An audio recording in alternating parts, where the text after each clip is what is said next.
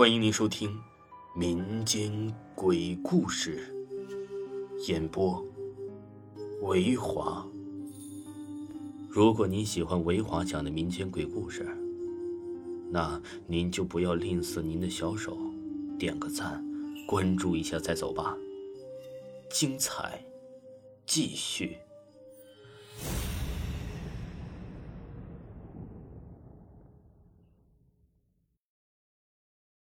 我闺蜜的亲身经历。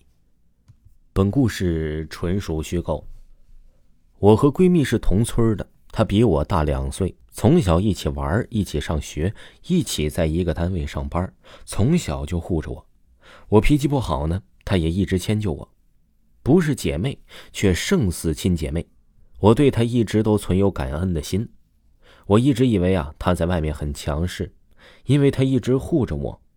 我也以为他一直很棒，因为有活儿他总是抢着干。直到最近听他讲述自己的经历，我才忽然发现他的身体应该是属于那种外强中干那种。她的婆家是我们这边南边的山上一个村子里，在刚生了孩子的那段时间呢，她在婆家住，莫名其妙的就跪在了地上哭。别人问她怎么了？他也不说话，眼神空洞，一直流泪。个把小时就恢复正常了。问他刚才咋回事呢？他说他不知道。后来再出现这种情况的时候，他婆婆就拿着个破铁盆，用棍子敲着，大声骂他，就恢复正常了。他婆子呢，属于是农村那种天不怕地不怕，得罪他能骂他三条街的主。等孩子呀，这半岁以后回市里面居住，也就再也没有发生过这件事了。可能是因为她婆婆拿个破铁盆敲的吧。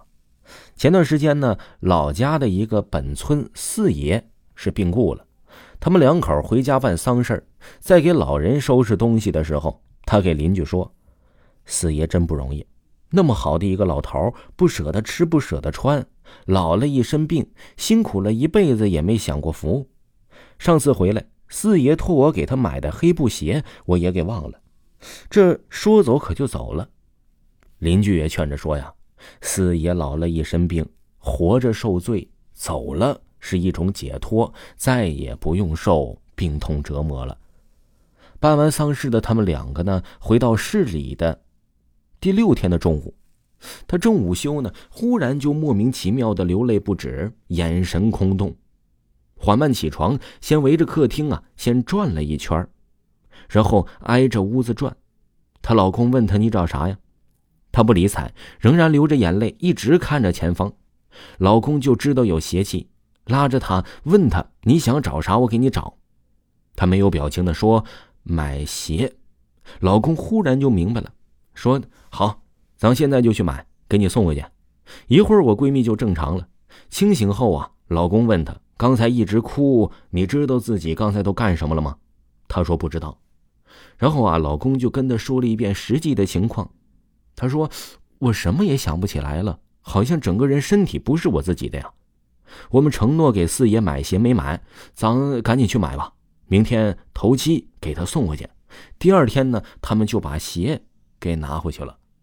拿回去之后啊，家里还是依然发生了异常，但是我还是没有把它当回。特别大的事儿，之后呢，我的家里人呢就类似找了一个神婆帮忙解决了一下，烧了点儿符水，把那个符水喝下去之后啊，过了几天之后，一切就都迎刃而解了。我也不知道这个事儿到底是真的还是假的，反正就分享给你们吧。听众朋友，本集播讲完毕。